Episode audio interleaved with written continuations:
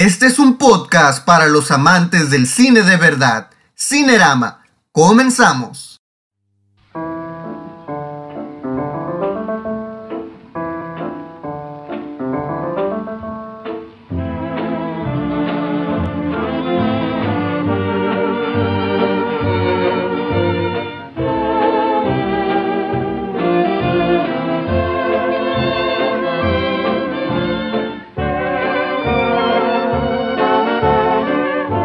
Bienvenidos al tercer episodio de Cinerama. El día de hoy tenemos de invitados a dos personas muy especiales para nosotros. En primer lugar tenemos de invitada a Elba. Hola, hola, Omar, Ramón.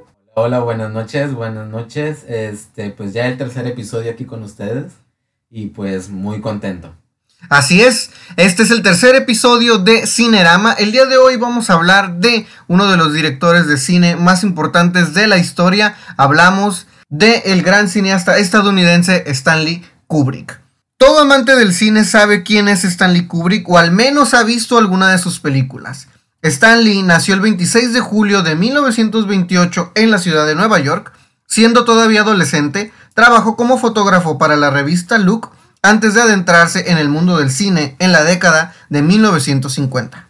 Dirigió varias de las películas más influyentes del cine, películas como Espartaco, Lolita, La Naranja Mecánica, 2001, Odisea del Espacio, El Resplandor o La Chaqueta Metálica, son algunas de las obras más notables de este realizador estadounidense. Pues sí, Omar, así es como lo, acabas de mencionar. Varias películas muy, muy importantes en lo que es el séptimo arte. Stanley Kubrick eh, para mí es uno de los cineastas que nomás de verlo me da miedo. Creo que eh, me da miedo porque tiene una mirada como que, que te dice, sé exactamente lo que quiero de cada película y cueste lo que me cueste, lo voy a lograr. No sé qué te parece, Elba.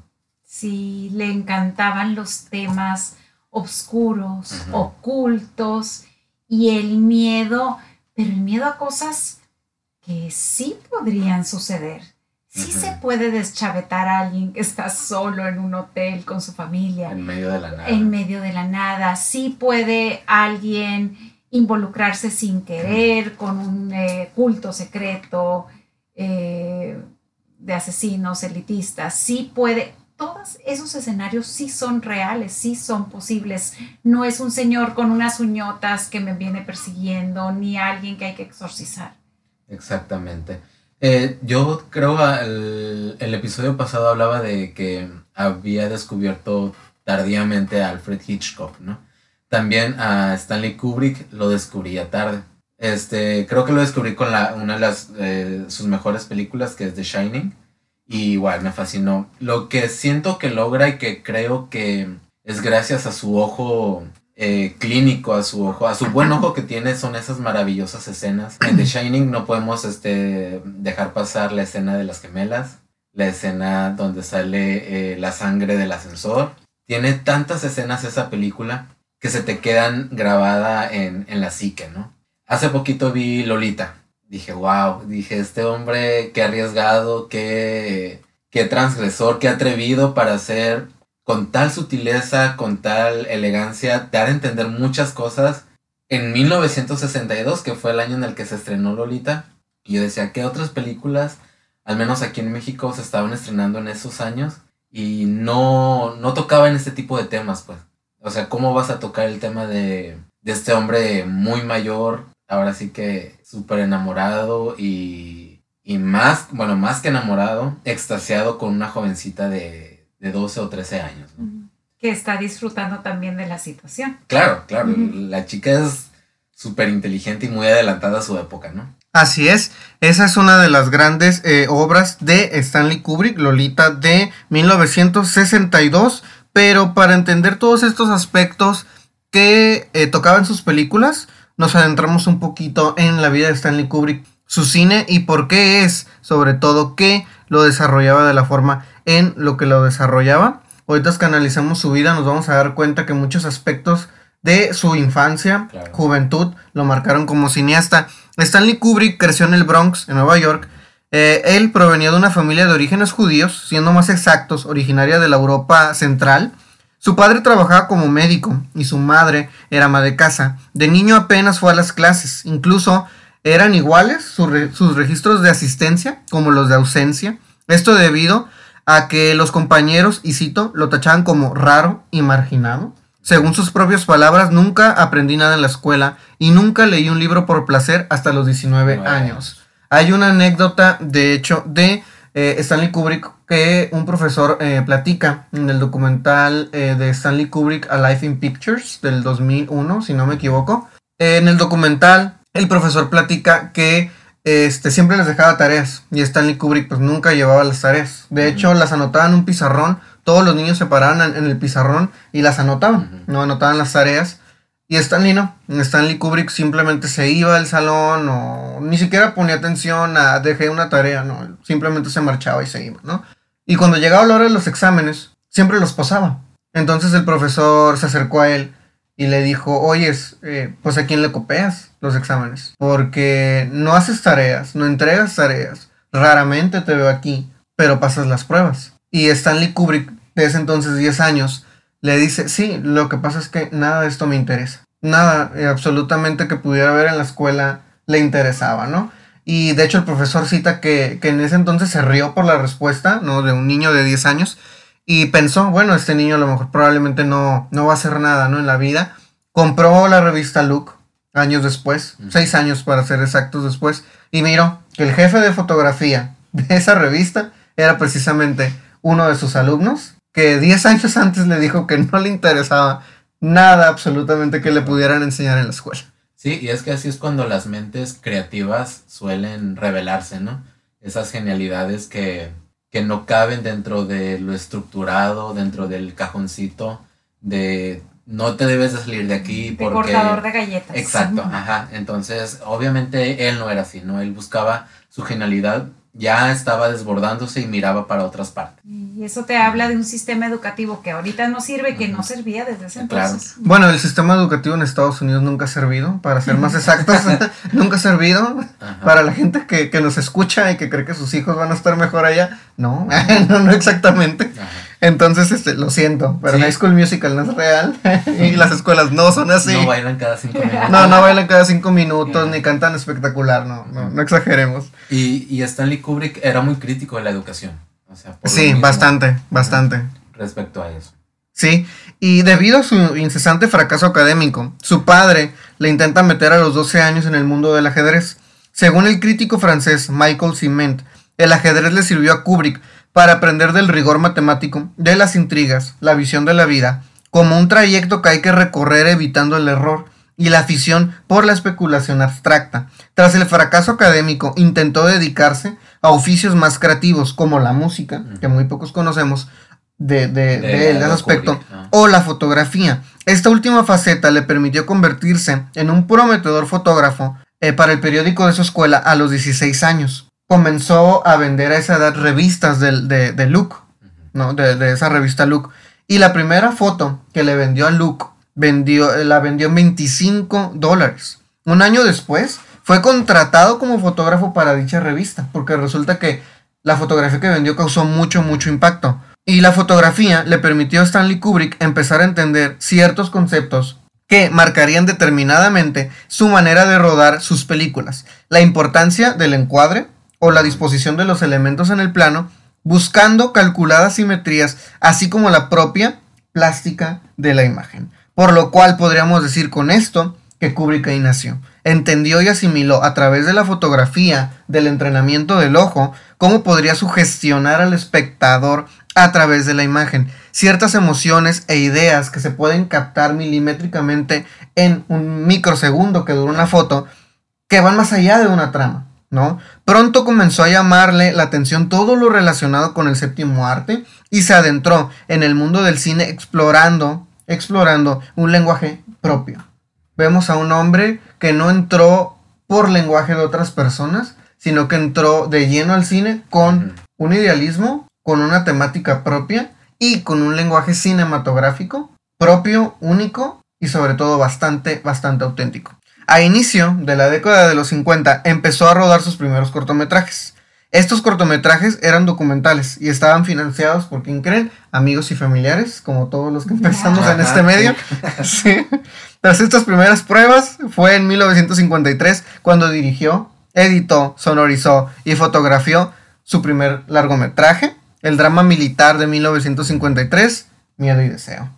Aunque el guion fue llevado a cabo por, por Howard Sackler, como suele pasar en la gran mayoría de, estos este, cineastas, la ópera prima no se le adjudicó por completo a, Stanley Kubrick, ¿no? Eh, Kubrick consiguió tener a lo largo de su carrera cinematográfica su propio estilo eh, a la hora de hacer cine. Si se pudiera sintetizar en, unos, en uno o varios conceptos su, su estilo, diríamos que es arriesgado, peculiar, particular. Un estilo que sin lugar a dudas cambió la forma en la que concibimos el cine hoy en día. Arriesgado en muchas, eh, muchos aspectos, ya que no filmaba o no le gustaba filmar fuera de Inglaterra. Muchas veces sus películas de, de guerra eh, que tocaban, le, le, gustaba tocar ese, este tipo de temas también. Era, anti, era antibélico, este, pero no, creo que hay una película, no recuerdo ahorita el nombre, ahorita lo voy a investigar, pero no, no, ciertas escenas las, las, las filmaron en, en Inglaterra, creo que The Shining, también hubo solamente eh, en locación cuando va llegando el carro al, hotel, pero muchas de las escenas se rodaron allá. No salía de allá, no sé, a eso. Es la naranja mecánica. se graba en Londres, se graba en Londres. Y se hace ciudadano, de hecho, en algún momento de la vida se hace ciudadano británico. De hecho, su casa está en, en, Inglaterra, Ajá, Herefordshire. Que de hecho hay anécdotas muy curiosas porque Stanley Kubrick no le gustaba promocionar sus películas, no daba entrevistas, rara vez las daba no le gustaba salir en ruedas de prensa ni nada por el estilo. Y muchas veces que llegaron a tocar a la puerta de su casa, abría la puerta y como mucha gente no lo ubicaba, ni siquiera la gente que iba a tocar a su puerta decía, el señor Kubrick no se encuentra en este momento. Era bastante común. Y la gente, como no lo conocía, mucha gente le creía. Se hacía pasar por un mayordomo, por un sirviente de los que tenía en su casa. Y, y él mismo siempre usaba eso. O sea, el señor Kubrick no se encuentra en su casa, en pocas palabras no me molesten y no vengan a mi casa tampoco. es lo bueno a veces de pasar desapercibido. y así, sí, sí, de hecho sí. Era alguien que no le gustaba para nada este, este entorno mediático que muchas otras personas sí, sí disfrutan bastante, que lo disfrutan bastante, pero él no. No, no le gustaba, era enemigo de ir a entregas de premios, era enemigo de las alfombras rojas, de los grandes estrenos, o sea, era una persona muy, muy, este, ¿cómo se podrá decir? Bohemia, hasta cierto punto, ¿no? Ajá, ermitaño, sí, hasta cierto punto. Convivía con poca gente. Por lo regular, este, pues la única convivencia que tenía era su esposa, su, sus hijas, a las cuales pues quería muchísimo, y sus colaboradores. Y eso te habla de una persona con muy alta sensibilidad, porque a la gente sensible le desesperan los ambientes donde hay falsedad. Y pues, ¿qué es el ambiente del, de las estrellato y del eh, los, todo lo que son mediático? Es falsedad y es, pues, son máscaras. Claro, y entonces imagino que esa era su parte de su trabajo creativo, ¿no? De aislarse un poquito para estar creando siempre, creando, creando. Y observando. A mí me habla de alguien muy observador que observa, que ve noticias, que lee, que investiga porque todo refleja cosas que de veras suceden en el mundo, no más retorcidas. Sí, claro. Y era un ávido lector, ¿no? Porque eh, si, si nos podemos dar cuenta, casi todas sus películas provienen de una novela. Sí, La Naranja Mecánica, The Shining, Lolita. él, mismo dice que, que leía por placer. O sea, este hombre no leía por compromiso. Desde ahí se, te das cuenta de de lo selectivo que era para escoger sus lecturas. No, o sea, era una persona bastante, bastante selectiva para sus lecturas y no leía nada más porque sí. De hecho, su gran proyecto que nunca se hizo, que de hecho hay un, hay un documental que se llama El Gran Proyecto que nunca se hizo, es la película de Napoleón. Ah, es la película de Napoleón Bonaparte que no pudo realizar, pero que se cuenta que tenía un guion de 400 páginas. Imagínate. Por todo lo que investigó, supuestamente iba a ser una película casi de cuatro horas que estaban planeando dividirla en dos partes y que no pudo hacer porque costaba muchísimo hacer esa película, porque él quería extras a como no tienen idea. Más de 2.500 extras por escena. Llevarlos a la nieve. Literal, no, literal quería grabar en Rusia. Sí, quería o sea, grabar en Rusia. Ajá, él no quería estar encerrado en un estudio, varias veces lo dijo, Ajá. que él quería grabar en las afueras y donde la historia sucedió, ¿no? Con un personaje bastante complejo, este, del cual yo pudiera hablar horas y horas, que es este, Napoleón Bonaparte, Ujú. y película que se va a realizar con Joaquin Phoenix, finalmente, ¿no? Interpretando a, a Napoleón, pero no sé, adentro de mí me hubiera gustado Claro. ver ese Napoleón con ese ojo de, de Stanley Kubrick. Creo que se nos fue muy pronto, ¿no? Creo que. ¿En qué año falleció? 90. 90. Creo que sí. mm, dejó un gran legado, pero creo que también tenía mucho que dar. Sí, pero probablemente sí bastante que dar. Quién sabe cómo se hubiera adaptado al cine de ahora. Eh, no, no sé, no. Igual por lo mismo de su, de su técnica, no, no sé, no, no me lo imagino, me lo imagino que si viviera ahorita sería como un Lars von Trier, más o menos. Creo que entraría como en ese grupo de cineastas, ¿no? Este, que vas a ver a un cine escondido, como a medianoche, que nadie te mire. Más o menos así, me lo imagino, ¿no? No en cartelera como no, de un sí. cine comercial, pero sí como Ajá, en un sí. callejón, así, oscuro, Sí. en una carpa, más o menos así. Sus Sí. películas, no sé, me lo imagino muy así. Probablemente a lo mejor ya tuviera su casa productora, ya no necesitara de los grandes estudios, iría, haría algo como que más independiente. Sí, sí, sí, sí, yo creo que, que sí, eh, sí, creo que se sentaría a la mesa de las grandes figuras de hoy en día, eso por Sí. seguro, ¿no? Creo que, que se sentaría muy justo a la mesa de, pues, de un Steven Spielberg, ¿no? Que fue muy alumno de él, de un Guillermo del Toro, Ajá. también, ¿no? Que sigue la misma corriente, de un Iñárritu, de hecho lo veo más pegado todavía como al estilo, a la temática de Iñárritu que a la de Del Toro Sí, o de sí, Cuarón. claro. Pero sí, no, definitivamente lo veo muy, muy, muy cercano a ese, a ese tipo de, a ese tipo de cine, o a un Terrence Malick también, un ejemplo. Me imagino que sí, se ve medio similar. En, en, en el estilo, sobre todo en la simetría de sus tomas, en los encuadres, creo que, creo que se acerca como a ese tipo de cine que vemos hoy en día de, de, de, de ellos dos, por ejemplo, de mencionar a alguien. Y hablando de todo esto, este, estamos hablando de, de los estilos y las temáticas. Si analizamos este, la temática del cine de Kubrick, eh, Stanley fue un director que no se centró en un tema o género cinematográfico. Dentro de la amplia gama de géneros que abordó tenemos ciencia ficción, películas bélicas, policíacas, películas de terror, drama de época o películas sobre sexo. Ajá. Ojo, no porno No. no. sobre sexo. Y lo menciono muy bien porque hay muchas personas, especialmente de, la, de esa época, que pensaban que Ice uh, White Shout era, una Era película porno. ajá. Y no es una No. película Sí porno. la cortaron bastante, la editaron para que pudiera ser R. Porque Sí. la clasificación que le correspondía era NC17, que viene siendo en México, ¿qué? Como, sí, pues mayores de 18, una Mayores de- C. ajá. ajá. Entonces, eh, sí se tuvo que editar algunas escenas, pero realmente... Y a cascarrabias, porque él no quería que se editara la Claro, película. Claro que no, pero murió y ya no pudo opinar. Sí. No, de hecho, bueno, lo- yo lo que supe sobre esa película, que no, ajá, él no pudo ver el corte final. Vio lo- el corte, digamos que del estudio, ¿no? Y le encantó, creo que él comentaba que era de Su las obra mejor, su maestra. obra maestra, de las mejores que, Que para hecho. muchos es una de sus obras maestras. Para mí lo es. Sí, porque es una película muy arriesgada porque habla de algo que, que no se habla mayoritariamente en el cine. Y que sí existe. Que Sí, uh, no, sí, no, y existe y bien bonito porque, o sea, más allá de, de- del sexo, que es el tema de la película, vemos el simbolismo, por ejemplo, Claro. Vemos las sectas, Ajá. los ritos, que o sea, sí existen, por claro, supuesto, por supuesto y en que las sí. altas esferas, eh, y de lo cual no se habla y que sí peligra tu vida si tratas de hablar de eso. Claro. Entonces, todo eso es cierto. Simbología, por ejemplo, en Ice Watch Chat hay un montón de simbología. Volvemos a lo de los colores, como Hitchcock. Eh, cuando hay peligro, ves rojo, rojo, rojo, y algo te dice que ahí viene el peligro. Entonces, sí, para mí es mi favorito. Sí, sí, este, como te digo, o sea, ¿quién se atreve en el 62 a hablar de pedofilia? Sí. Sí.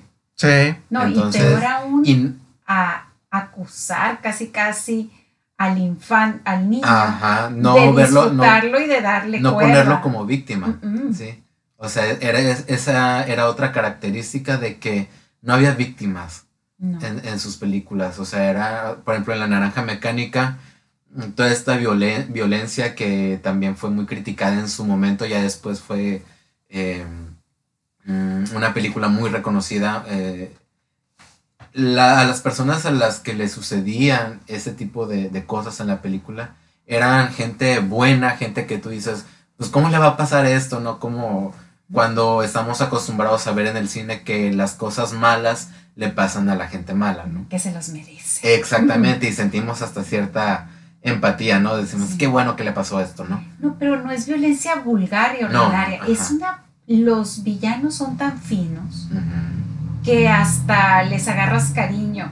No hay manera de que los odies ni te caigan mal, porque son finísimos. Claro, claro. Bastante, bastante finísimos. Y eh, hablando de esto, de, las cosas malas, lo que le pasan a la gente, a Kubrick le gustaba mucho también mezclar en sus películas eh, las temáticas. Por ejemplo, el amor y el odio, el sexo y la violencia, el deseo y el miedo. Todos estos contrapuntos, como él les llamaba, siempre relacionados con la existencia y las relaciones sociales de los seres humanos con un mensaje bastante, bastante crítico. Él, en pocas palabras, también reinventó lo que vienen siendo los géneros cinematográficos porque se, se atrevió a mezclar eh, cine negro, melodrama y el cine romántico, como el ejemplo de Lolita del 62, o por ejemplo en Ice Watch Out, mezcla del 99, mezcla el thriller, el terror y el cine erótico, ¿no? Y en esta película de la naranja mecánica del 71, mezcla la ciencia ficción con la comedia negra y el terror, ¿no? Entonces lo empezamos a ver esto a partir de Kubrick, ¿no? De estos experimentos de mezclar las temáticas en su cine y que actualmente pues las vemos muy reflejadas en los cineastas actuales. Por ejemplo, con Guillermo del Toro en La forma del agua, ¿no? Le mete musical, ¿no? Inclusive cantan, es un thriller también, es una película romántica con su toque cómico, hasta cierto punto también, eh, y es un drama, sí. ¿no? Es una mezcla total de, de géneros. Parásitos, Parásitos, Parásitos, es comedia, humor negro, drama, terror, o sea, con esa crítica social, bastante canija, sí, bastante, bastante canija. Y una muy buena película, por cierto, de un cineasta que también tenemos que, que, analizar. Cabe mencionar, como pequeño paréntesis, Parásitos para mí no es la mejor película de, de Bo Ong, viene siendo Crónicas de un asesinato. Del 2000, ah, sí, eh, uf, no, esa película, yo creía que con Parásitos él había tocado la gloria, no, no, no, no, con Crónicas de un asesinato, Dios mío, sí, no, no sé la verdad cómo no ganó por esa película. Es anterior a Parásitos, ¿no? Muy anterior a Parásitos, no, muy anterior a Parásitos, sí, muy, muy anterior. Eh, de ahí vamos eh, por algunas cosas que a Kubrick le, le causaban mucho interés. Una de ellas es la decrepitud humana. Kubrick fue acentuado, acentuando perdón, esta percepción con el paso de los años, algo de lo que hemos hablado anteriormente al hacer referencia de sus dos obras bélicas. Esta decrepitud, que es notoria en la mayoría de sus películas, viene dada de una irracionalidad que les va consumiendo poco a poco a las personas. Esto lo podemos ver en Besos del Asesino del 53, Senderos de Gloria del 57. Kubrick siempre ha envuelto sus historias de cierto realismo pero también de mucha incertidumbre. Era un experto en generar mundos hostiles, deshumanizados, de crear ciertas realidades que no nos mostraban una esperanza ni siquiera a largo plazo. Kubrick para mí creo que es todo eso que dijiste. Eh, eso puedo verlo reflejado en cada una de sus películas y eso es lo, lo, interesante, ¿no? Que te lleva, es otro director que te invita a pensar, que no te deja, no te no te da una película nomás por dártela, o sea, te es es para verla, analizarla, sentarte a discutirla. Eh, eso es para mí lo, enriquecedor y lo interesante. Sí, totalmente. Y de ahí, justamente eso que, mencionas al final, vamos a la violencia a raíz de la incomprensión. Eh, Kubrick también creaba personajes muy desquebrajados que acababan por ser autodestructivos. Tal es el caso, por ejemplo, de Alex en La Naranja Mecánica, el caso de Jack Torrance este, en, el, The el- Shining. en The Shining, El Resplandor. Ajá. Sí, que, que al Sí. final de cuentas termina por ser totalmente autodestructivo ese personaje, muy autodestructivo. Lo mismo Lolita, lo mismo en este la película también de, de Doctor Strange Love también, Sí. por ejemplo. En su mayoría de las películas los personajes terminaban así, ¿no? En la total autodestrucción de su propia persona, quemando ahora sí que, como dice el guasón en la película de Batman, ¿no? O sea, vamos a ver el mundo arder y, y en las películas de Kubrick precisamente, o sea, si se va a quemar, que se queme el cerro, en pocas Claro, palabras. sí. No tienen, no tienen como que un final positivo, ¿no? Es como que es la realidad. Puedes llegar a, a- a eso, este, porque así es el ser humano. Podemos llegar a ese, a ese nivel de, de locura eh, si nos dejamos llevar. Como dice el guasón, solo bal- basta un salto Ajá, para que la gravedad te lleve. Otro, por cierto, de los grandes alumnos de Kubrick, Christopher Nolan.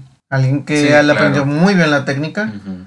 muy obsesivo, también igual, ¿no? Y, y también igual, o sea, un gran fan, ¿no? Él mismo ha citado que Odisea 2000 pues, eh, ah, fue básicamente, ¿no? La que lo empujó a ser cineasta, ¿no? Sí, Entonces, y- sí, también igual, un muy buen director. Es que es una belleza. Sí, Sí, visualmente, Visualmente es muy hermosa la película. es hermosísima sí, película, ¿eh? sí, sí, sí. Y gran parte de aguas para el cine de ciencia ficción. Porque de ahí es donde empieza nuestro camino por la ciencia ficción. Yo, yo la vi y dije, vi, aquí hay, está Alien de, de Ridley Scott, está Star Wars, ¿sí? Está, hay muchas, eh, no referencias, sino que más bien para estos directores se tuvieron que inspirar en, en Odisea para crear sus propias... Steven Spielberg, Steven Spielberg. por ejemplo, él ha citado que gran, un gran de sus ídolos, Stanley Kubrick. Claro. ¿no? Stanley Kubrick, Robert Zemeckis, otro director que también ha citado varias ocasiones que Stanley Kubrick es una de sus grandes inspiraciones. Martin Scorsese, lo mismo también, más por el lado del, del lado policíaco, el lado bélico, creo que son como sus películas predilectas de Kubrick, y ni qué decir de Wes Anderson. Sí, ¿no? Se compara el ojo, La simetría. en- exacto, ujú, en- se compara el ojo fílmico de Wes Anderson con el de Kubrick, ¿no? Y creo que le pega, le pega, pero en este caso creo que el alumno sí no, no termina por superar al maestro, porque este Wes Anderson, pues su carrera todavía no acaba, ¿no? Creo que, creo que hay que seguir viendo su filmografía para poder verdaderamente Ujú. decidir a qué nivel lo ponemos, ¿no? Lamentablemente la carrera de Kubrick terminó, entonces ya tenemos como un parámetro, ¿no? Este, a, a comparación de otros directores. A mí me encanta de él ese aceptar y abrazar lo esotérico, lo paranormal, que Sí. hay alguien más que nosotros en el universo, no nomás los terrícolas. Claro. Eh, todo eso es algo que me gusta muchísimo. Sí, al, al momento de leer varias frases de él, lo- el cosmos, toda esa inmensidad, decía que pues nosotros no son, solamente somos como un pedacito, un pequeño grano de polvo de arena en el vasto universo, ¿no? Entonces a él le encantaba, le encantaba eso y lo refleja muy bien en Odisea. Sí. Muy, muy bien lo refleja ahí. Sobre todo, pues las imágenes. Yo me quedé maravillado. Tan, tan, digo, o sea, el año en el que se hizo. eh, todo, o sea, el- el- los efectos especiales, la nave, cómo, de dónde, o sea, de qué mente tan creativa puede salir todo eso, ¿sí me explico? Sí. De, de Es- Leonardo da Vinci, de Julio Yo me Verne. quedé, dije, o sea, no, y aquí, eh, y aparte es una película que envejeció muy bien. O sea, la miras y dices, esta película fácil la pudieron haber hecho en esta década o en la década anterior. no es no, no Godzilla, piensas, no es ajá, Godzilla, no te mueres de la risa. no piensas que es del 68. Ujú. Cuando hace poquito vi Dune de David Lynch, vaya, esa sí que parecía otra película ya, no sé si vieron en algún momento la de Flash Gordon. Sí, Ah, sí. Casi, casi, casi, casi, casi así. Casi, sí. Ajá, que casi, se miraban casi. los hilitos y todo. Entonces, y no, y dices, ves Odisea del 68, dices, no manches. o sea, Impecable. Impecable. Ahí se ve el trabajo de curado, de, de artes, artes, artesanal, casi, casi, detrás del ojo de Stanley Sí. Kubrick. Perfeccionista. Hasta morir. Sí, hasta sí. morir. Y de hecho perfeccionista hasta, su- hasta en su sentido del humor, porque el sentido del humor precisamente de Kubrick era muy particular y lo dejaba entrever en todas sus películas. Es como si dentro de estas, ¿no? Fuera eh, parte de la fórmula, ¿no? Para hacer sus películas. Él era una persona que le encantaba la, la sátira, ¿no? Él, él, era una persona que gozaba mucho, mucho de hacer sátira. Y este era un recurso que usaba para la narración, ¿no? Y para sobre todo a, esclarecer un pensamiento hasta cierto punto a veces pesimista, ¿no? Era una persona también que le gustaba mucho eh, criticar a, su propio país, a su propio gobierno, quizá motivo por el cual no vivía en Estados Unidos, quizá motivo por el cual se fue y se refugió en Inglaterra, porque eh, con dos de sus películas lo podemos ver que es Doctor Strange Love y con la chaqueta metálica. Con esta me voy a tener un poquito porque es de las pocas películas y es de los pocos cineastas que ha criticado al ejército de Estados Unidos abiertamente. Son pocos los que se atreven. Es más, la gran mayoría de los directores trata de enaltecerlo hasta donde más se puede, ¿no? De que nunca fallan, eh, de que siempre actúan como bien correctamente, que son bien patrióticos, etcétera, ¿no? Este, plástico pintado de oro, ¿no? En pocas palabras. Kubrick no. Kubrick con la chaqueta metálica, ¿qué refleja? Un ejército totalitario, abusivo, negligente, bullying. Humanos humanos. Sí, sí, sí, sí. Con toda la humanidad, con lo bueno y lo malo. Sí, pero también, este, ¿cómo te puedo decir? O sea, los otros directores también reflejan como seres humanos, pero idealizados, ¿no? En, la, perfección que tratan de hacer. Exacto. Pero él aquí, por ejemplo, uno de los soldados se suicida porque no soporta el bullying. El bullying que Y tantos casos así dentro del ejército. De que se matan, se suicidan, son drogadictos caen en vicios, ¿no? ¿Por qué? Porque no soportan la vida que llevan ahí dentro, no la toleran, ¿no? Y este es el primer cineasta, al menos que yo recuerde, que refleja otra cara que no conocíamos de algo tan perfecto, entre comillas, que nos intentaron vender por tanto tiempo. Y que nos han intentado vender por tanto tiempo también. Porque hasta en época moderna seguimos viendo películas donde salvar al soldado Ryan. Oh, son héroes y salvaron a todos. Y, películas así, ¿no? ¿Cuántas películas no hemos visto donde salvan a todo el mundo? Es más, todas las películas de superhéroes, otra vez vuelvo a lo mismo de Marvel. Vamos a salvar el mundo. Ah, pero el pedo está en Nueva York. O sea, qué chingados. O sea, en México no llegó nadie. Acá. Si acaso Los Ángeles. Pero, por ejemplo, la India, pues que se muera, ¿no? O sea, no hay problema. O sea, nunca se ve que ataque en otro lugar. Nunca. El epicentro de todo el universo resulta que está en la Gran Manzana. Claro. Resulta ser. No, los bancos de Inglaterra a nadie le importan. Las reservas naturales este, que, hay en la India, en África, en Finlandia, en Islandia, a todos nos valen un carajo, ¿no? Porque al final de cuentas, si, si hunden a Nueva York, nos morimos todos. Sí. No, al final de cuentas, nos morimos todos. Entonces, este, hablábamos también de, de, cómo sería Kubrick en esta época. Pues creo que fue uno de los grandes detractores, precisamente, del cine actual. Porque reflejan precisamente algo que no le gustaba a él, que es enséñame la perfección de, la humanidad en el cine. Creo que es alguien que estaba totalmente en contra de eso. Él más bien decía, muéstrame humanos, siendo humanos, en la pantalla. La película yo la hago perfecta. Técnicamente yo la puedo hacer perfecta. Pero no me pidas que muestre perfección en un mundo, o sea, que al menos para mí no lo es. Sí, y como él decía también, hace poquito estaba leyendo que eh, nosotros en, nuestra vida cotidiana no vemos el misterio que hay detrás de las cosas. Y es necesario a veces que alguien, en este caso él, por medio de una película, de una historia, de una trama, nos enseñe ese tipo de misterio que hay o que puede haber en la realidad, ¿no? Sí, parejas desconectadas, por ejemplo, es, eh, nunca hubiera sucedido toda la tragedia ahí de The Shining si esa pareja se hubiera comunicado. Ella hacía todo lo que tenía que hacer y él estaba ido en... Y el hombre con, un hombre de, con defectos, o sea, no era el, padre perfecto, no. Van al hotel porque él era un maestro que había golpeado creo que a uno de sus alumnos, incluso a su hijo, entonces no era el hombre perfecto. Y él retrataba ese tipo de personas en, en sus películas. Ice White Chat es un matrimonio que no tiene comunicación, son totalmente desconocidos. Ella se atreve a confesarle una pequeña fantasía y todo vale. Y de ahí desata todo.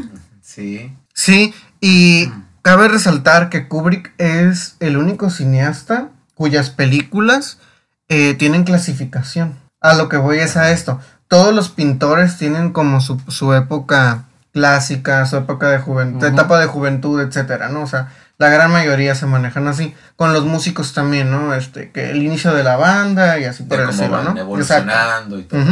Y Kubrick la tiene.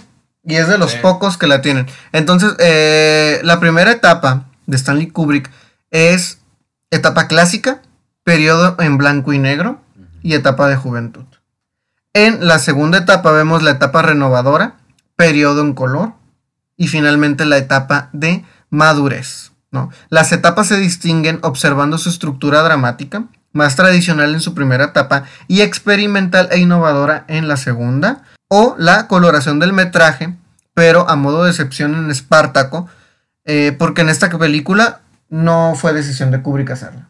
Entonces, a esa película la, quitamos, no la quitan los críticos porque no fue decisión de él realizar la película. Entonces, por eso es que la quitamos, pero está dentro, ¿no? Dentro de esta etapa de madurez vemos Odisea en el espacio, La naranja mecánica, Barry Lyndon, El resplandor, eh, la, chaqueta metálica, ¿no? Y esta película de Ice White Out también, ¿no? Sabemos las películas como más conocidas de Kubrick, pero en su etapa de juventud vemos The Killing, Paths of Glory, Espartaco, Lolita, ¿no? Y el Doctor Strange, Love, ¿no? Entonces vemos cómo están clasificadas sus películas y esto es debido a la crítica. La crítica las divide así porque consideran que las películas de Kubrick se, pueden eh, así que juzgar en diferentes etapas, ¿no? No como que todas pertenecen a, una misma etapa, como a otros directores les pasa. No que todas sus películas pertenecen a la misma etapa. Eh, creo que al lado de Kubrick, pues estaría Hitchcock. Creo que también, ¿no? Su etapa de color, su etapa de sonido, su etapa de, cine, mudo. Pero eh, lo curioso es que, por ejemplo, en Hitchcock es por los elementos técnicos, ¿no? Color, sonido. Pero por ejemplo con Kubrick, si nos vemos, no es tanto por los, por, por, los tecnicismos, sino más bien por las tramas de las películas. Que se dividen. Si se fijan, en la etapa de madurez vemos más autodestrucción de los personajes que en las etapas pasadas. En las etapas pasadas casi no vemos eso. Creo que vemos un poquito más como de... ¿Cómo se lo podríamos eh, catalogar? un poquito más como de psicología en los temas, ¿no? Temas un poco más psicológicos. Está el caso de, por ejemplo, de Lolita, ¿no? Del Doctor Strange Love, ¿no? Vemos, por ejemplo, más crítica social, ¿no? Pero en esta etapa eh, de madurez o etapa renovadora, vemos un poco más, creo que de autodestrucción, un poco más de autorreflexión en, en su cine. Y yo no sé, yo lo que detecté al momento de ver algunas películas de él fue, no sé si tiene alguna fijación él con los ojos por ejemplo, en, La Naranja es evidente, ¿no? Cuando están haciendo el lavado de, cerebro. Ajá, exacto. En Lolita también la mirada de Lolita es este cuando llega el doctor a verla, cuando se baja los lentes. En Odisea también vi algo similar. Como que tiene algo, como que hay Eyes Watch Shot, el simple título de la, de la película. Entonces, que lo tienes ahí enfrente y no quieres verlo. Ándale, ajá. Siento yo que hay directores que como que tienen esa, esa pequeña firma muy en sus películas. Por ejemplo, mi teoría. Dani cuando está en trance también. Dani cuando está en trance, los ojos. Los ojos. Entonces, no sé, igual hay que como que analizar nuevamente. Quizá probablemente por el hecho de que era fotógrafo.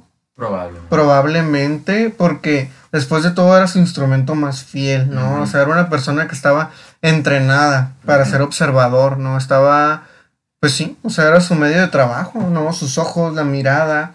Y creo que también con ello, eh, pues es de, que lo desprende en su cine, ¿no? la utilización de los ojos para expresar, precisamente, ¿no?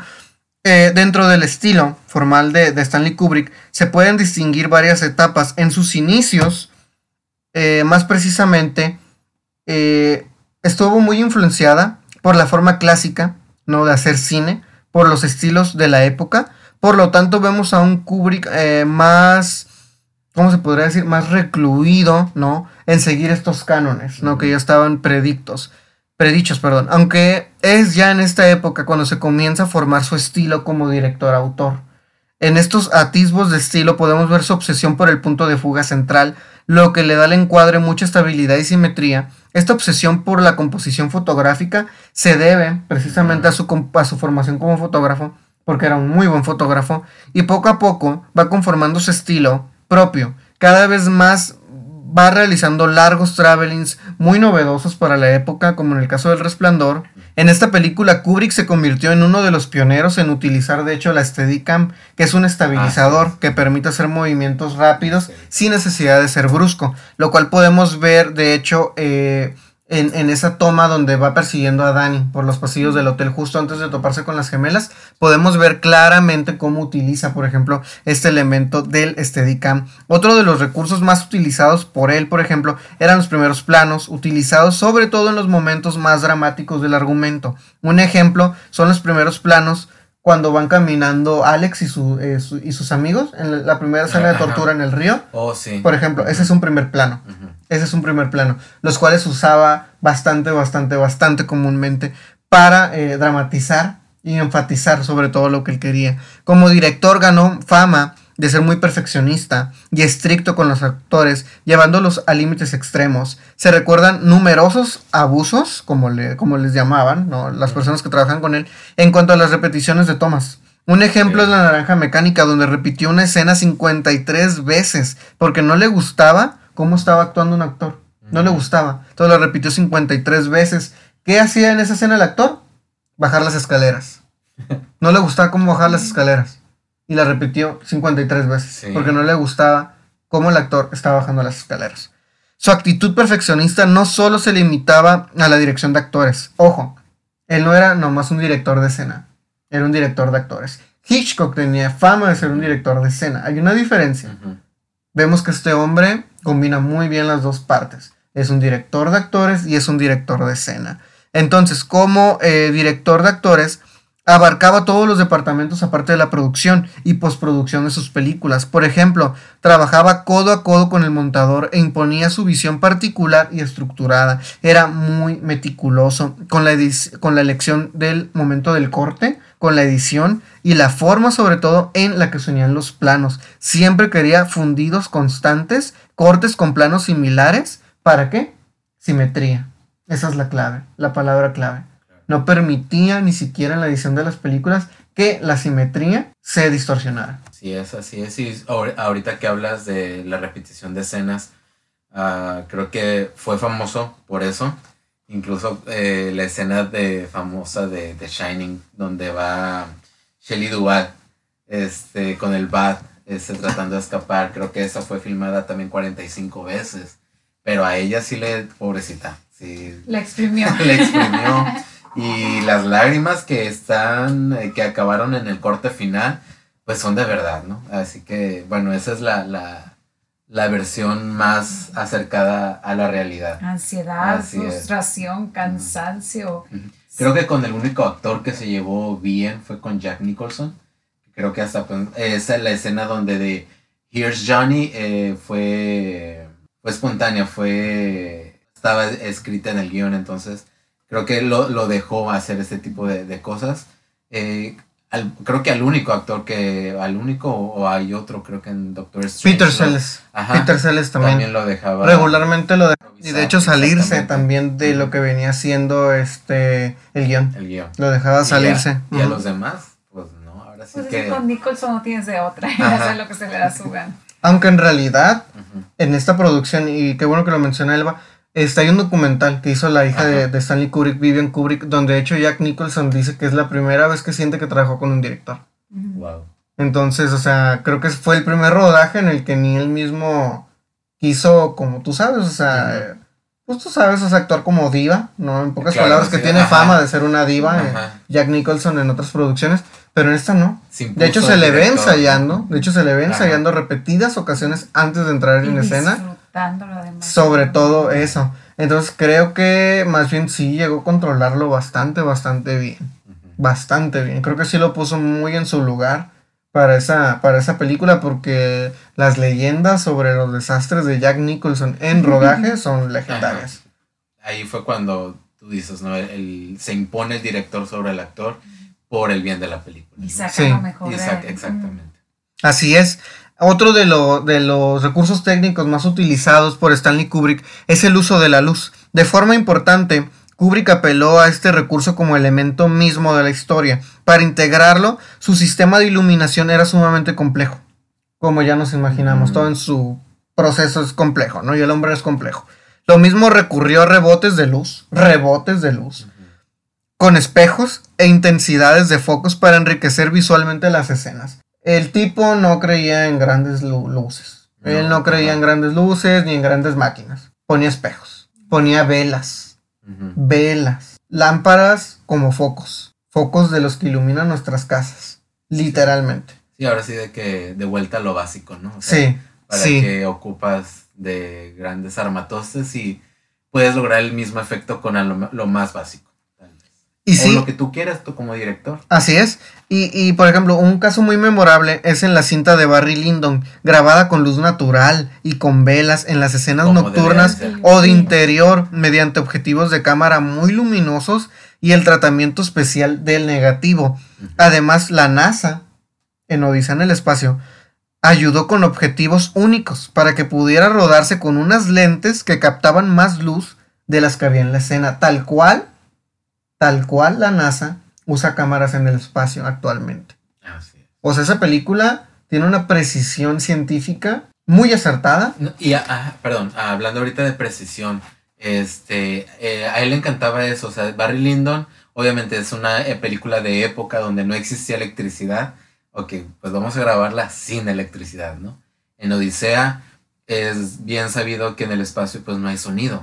Todas las escenas durante que están en el espacio, que estos astronautas están, eh, ahora sí que eh, en el espacio, no hay sonido, ¿sí? Porque así es, ¿sí? Cuando en otras películas de ciencia ficción lo musicalizan o ponen el ruidito, eh, cuando no debe de existir. Entonces él sí, él realmente investigaba, estaba muy bien informado para que su película fuera lo más apegado a la realidad. Sí, y dentro de estos aspectos eh, encontramos eh, algo que le gustaba mucho a él y del cual es padre y creador, el punto de fuga. Casi todos los mamadores que quieren hablar chido de Stanley Kubrick y dicen, oh, no, es que Stanley Kubrick y, y su punto de fuga, pero pocos entienden que es el punto de fuga. ¿Por qué? Porque el punto de fuga es de hecho un concepto de la física, de las leyes de la física. Entonces hay algo de científico en Kubrick, en este aspecto. O bastante de científico en Kubrick también. Porque pues, le gustaban mucho los números y las matemáticas. Entonces, el punto de fuga es el nombre que recibe el lugar en el que convergen dos o más líneas rectas y paralelas. En el caso de la composición, estas líneas son invisibles, pero no son paralelas al plano de la proyección. Vamos a decir esto. Estas líneas son invisibles porque realmente, aunque no son líneas al uso, son visibles y Kubrick se encargó de que en sus películas fueran fáciles de identificar, ayudado por los objetos y especialmente por los espacios. Kubrick consigue darle profundidad al espacio y centrar la atención del espectador en ese punto que sostiene la carga de la imagen. Vamos a ilustrar a qué nos referimos estamos siguiendo a Dani en el pasillo del resplandor. Vemos todo el tiempo el triciclo y al chico. Todo el tiempo. Está centrado. Líneas imaginarias van hacia su cuerpo. Todas las líneas van hacia su cuerpo. ¿Qué pasa? Inteligentemente Kubrick cambia el plano. Vemos recto el pasillo, pero ya no vemos al chico. ¿Qué nos topamos al final del pasillo? A las dos gemelas. Y durante un largo trayecto no las dejamos de ver. No las dejamos de ver, las estamos mirando todo el tiempo. Ellas son el punto de fuga en esa toma. Todas las líneas convergen y te llevan hacia ellas. Y tú eres parte del objeto que camina y avanza hacia ellas. En este caso, nosotros somos Dani, mirando a las gemelas al final del pasillo, acercándonos en un triciclo a ellas. Esto es creo que lo más claro que se puede especificar, qué es el punto de fuga y cómo funciona el punto de fuga en las películas de Stanley Kubrick. Esta obsesión, de hecho, es lo que precisamente nos deja, ¿no? ¿Qué es el sello distintivo de Stanley Kubrick? Ya que es de los pocos directores, si no es que el único director, por ahí está Yorgos Latinos, este, que dirigió eh, El Cordero Sagrado y La Langosta, este, este director griego, que dirigió La, Favorita con, con Emma Stone este, y con esta Olivia Colman, Olivia Colman, y Rachel Weisz. Rachel Weisz. Él, por ejemplo, también utiliza muy bien el punto de fuga. Creo que es de los como grandes ahí prospectos, ¿no? Sí. Que, que más le sigue la corriente a Stanley Kubrick. Pero lo maneja muy bien también. Tiene muy, muy buen entendimiento de lo que es el punto de fuga. Si vemos el sacrificio del siervo sagrado, ya me acordé del nombre, en la escena del principio podemos ver claramente eh, cómo maneja el, el punto de fuga con la conversación de los dos cirujanos por el pasillo, por ejemplo. Entonces, si no han visto la película No, y no están muy relacionados con ese director, la recomiendo porque también, o sea, es muy Sí, discípulo. yo no he visto nada de él. ¿eh? Es un director raro. Es un director raro, igual que Kubrick. Ahora te digo que yo creo que es como de los más cercanos a él. Creo que inclusive más que quien tú me digas, Wes Anderson o el mismo Iñárritu. Porque sí, definitivamente él es el que más se acerca a la técnica de Kubrick, el que más se acerca. Pues lo, lo veremos entonces. Aunque cae en lo repetitivo. Es, es su único delito. Cae mucho en lo repetitivo, pero está bastante aceptable. Bastante aceptable. Ahora, partamos a. eh, eh, con Stanley Kubrick me interesa hacer una sección diferente que es de datos curiosos. Ujú, Yo tengo dos o tres por ahí. Avientas de los primero tú. A ver, bueno. ¿Sabían que iba a dirigir El Exorcista? Sí, así es. Sí. Sí, era de los nombres para el era de exorcista. los nombres Sí. para El Exorcista. Gracias a Dios no se la dieron. O quién sabe. No sé Porque. quién sabe, no, no, bueno, no, sí, porque no hubiéramos descubierto a William Fredkin. Ajá, y Sí. pues esa película tiene ahora sí que su, su, su, esta- su propio estandarte y creo que está muy bien hecha, creo que de las mejores películas de terror para mí. A mí Eh, me dio pesadillas por 10 años. Sí, ajá, a mí yo la he visto ya de, de grande y todavía me, me da... Es mi película favorita. Me da miedo, Es mi película favorita de terror, ¿no? El exorcista. Ajá. Y tengo otra que por aquí, pues ya saben, creo que es la más famosilla, no sé, del el mito o leyenda de que él filmó la llegada a la luna. Ah, sí, eso se ha rumorado por varios años que él lo grabó. No hay pruebas, pero tampoco hay como dudas, ¿no? Entonces, y que dicen que las pistas están en The Shining. sí, Que, sí. que quién sabe, ¿no? No sé qué pistas, pero habrá que verla otra vez para ver qué podemos descubrir. Pues el secreto se lo llevó, aunque fíjate que lo dudo, Ajá. lo dudo. Yo creo que sí lo filmó alguien, ¿no? Este, probablemente el hombre sí llegó a la luna en ese año. Ajá. Probablemente no fue un intento como varios que han hecho para estar a la par los güeros que los rusos. Probablemente. Sí. Pero quién sabe. Quién sabe, porque en ese año, pues sí, Kennedy sentía la presión hasta el cuello, ¿no? De cumplir sus metas. Entonces, quién sabe en su desesperación, ¿no? Este, qué habrá pasado, ¿no? Pero, quién sabe. Las gemelas no eran gemelas. Ah, no. No. Se eran llevaban gemelas. dos, tres años, sí. Sí, sí, Sí. Y algo se nota, de hecho, en la estatura. Creo que una es un poquito más alta. Sí. No sé si es la cámara, No es- pero no creo que sí. exactamente Ajá, iguales. no, no, no. De hecho, una es un poquito más alta que la otra. Y ni las gemelas ni Dani vieron la película terminada hasta que ya eran adultos. Sí, de, de hecho, ajá, el niño lo ha dicho varias veces porque a pesar de que se miraba como un tirano, era muy bueno con los niños. Bastante bueno con los niños. Sí. Creo que el niño lo, cuando estaba filmando le dijeron que era un drama. Y hasta ya ha entrado. Comedia. Ah, Ajá. le dijeron que era una comedia la película. Y ya cuando Sí. creo que cumplió la mayoría de edad fue cuando ya la pudo ver y dijo, no, qué diablos. Sí, sí, sí, sí. ¿Qué Estaba así. Le, le dijeron que era una comedia al niño, sí, Sí, así es. eso de hablar con el dedo y todo. Eh, y además es un niño clarividente, de los cuales ya sabemos sí existen personas con estas características. Clarividente y clariacúsico, pero en el momento en que empiezas a ver la película, tú también te conviertes en clarividente y clariacúsico porque puedes ver todo eso que la mamá no ve, que el papá no ve. Claro, claro, sí. Y pues esa- esas eran las que yo traía, no sé, Omar. Bueno, eh, en la primera vemos Ajá. que a Stanley Kubrick le gustaba el cine de Woody Allen, ambos judíos, ambos neoyorquinos, tanto que una de sus películas favoritas era Dos extraños amantes. De ahí nos vemos a otro punto curioso que es que le gustaba trabajar los guiones de películas con los autores de libros en los que estaban basados. Por ejemplo, pidió a Vladimir Nabokov que escribiera la El adaptación de ajá. Lolita y a Arthur C. Clarke el libreto de Odisea, Odisea en el espacio, basado en el cuento de, del Centinela del 51. Otro punto curioso es el Natsat, que es el lenguaje empleado por Alex en la naranja mecánica, que es una juerga eh, juvenil en la que se mezclan dos idiomas, que es el ruso y el inglés. Ese es otro dato curioso. Otro dato curioso es que las reuniones de Kubrick eh, con sus colaboradores podían durar 24 horas. 24 horas. Si una idea o duda lo asaltaba en la madrugada, solía llamar a los integrantes de su equipo para que trabajaran en ella. De hecho, se cuenta la anécdota que a Stephen King le marcó a las 3 de la mañana para preguntarle si creía en Dios. Ah, sí, famosísimo. Sí. sí. Y, y supuestamente, bueno, de lo que yo escuché, que Stephen King le preguntó a, a Kubrick que si creía en el infierno y Kubrick le dijo que no. Entonces de ahí como que empezaron también las los dimes y diretes por todo ese conflicto que hubo de visiones, ¿no? Al momento de crear eh, o de filmar The Shining.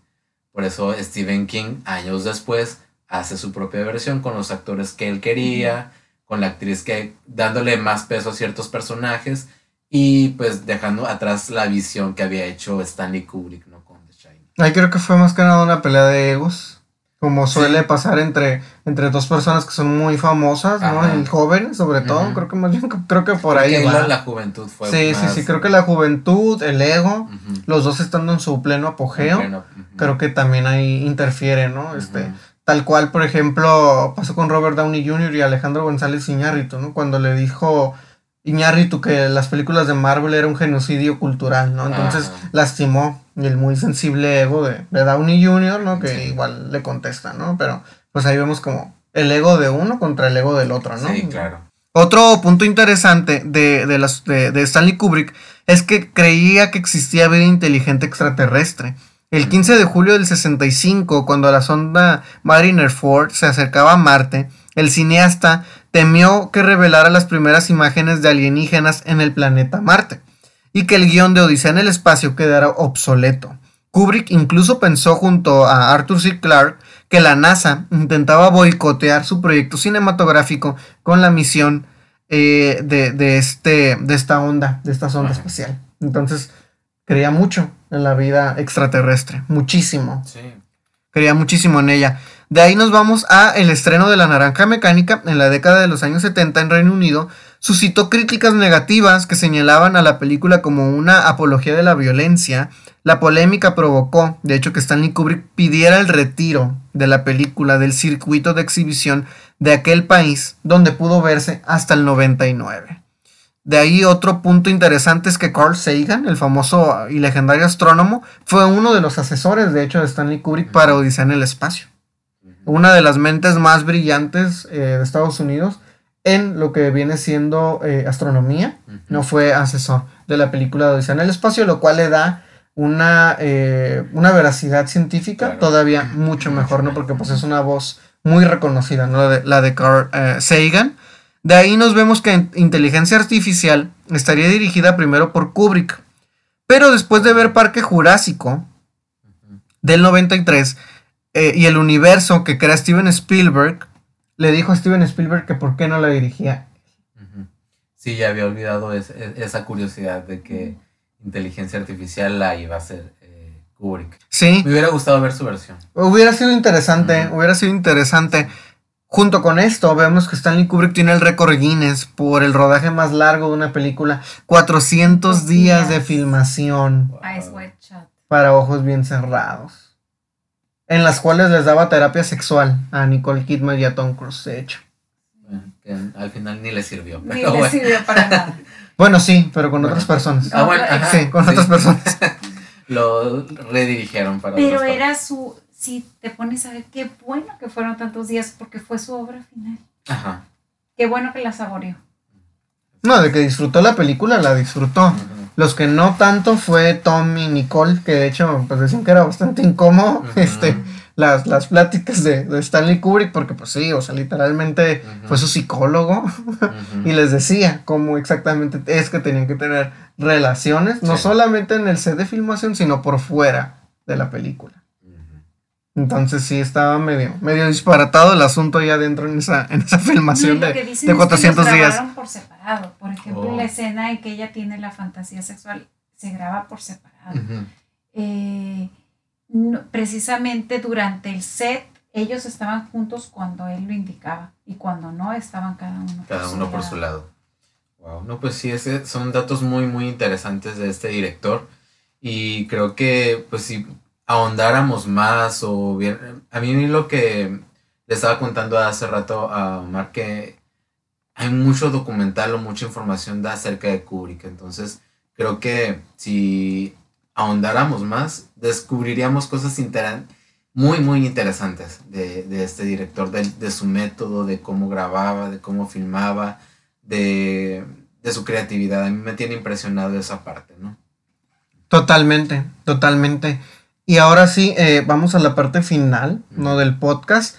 Bueno, no del podcast de, de, lo que es el tema Kubrick, que de hecho es este, bastante interesante lo que vamos a analizar, que son las películas de Stanley Kubrick. Primeramente vemos El beso del asesino del 53.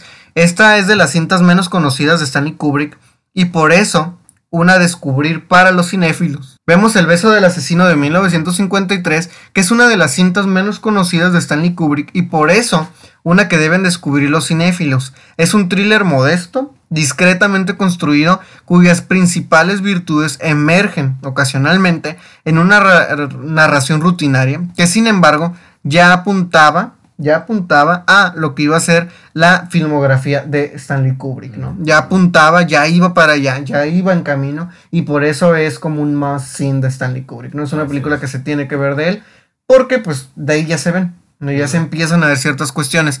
De ahí vemos Eyes White Shout, o Ojos Bien Cerrados, del 99. Eh, justo antes de comenzar el nuevo siglo, Stanley Kubrick firmó la que se convertiría en su última película. Lo hizo junto a Nicole Kidman y Tom Cruise, una pareja en la vida real que interpretó un matrimonio con problemas. El resultado sigue siendo tan fascinante como divisivo, más de dos décadas después.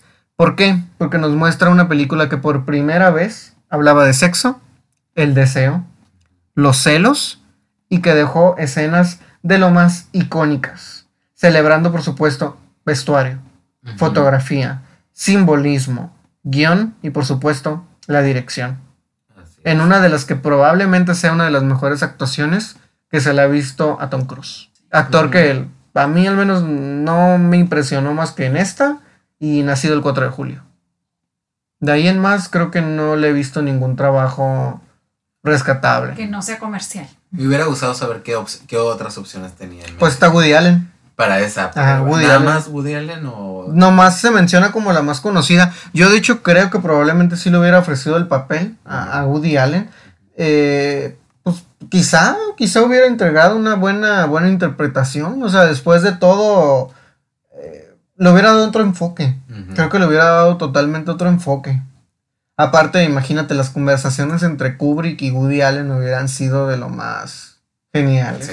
Creo yo. Hubieran sido de lo más geniales. Porque la admiración de ambos, el uno por el otro, es, es innegable. Es innegable que ahí había amor. ahí, había, ahí había amor. Y del bueno, no Apache. Ahí había amor del, del, bueno.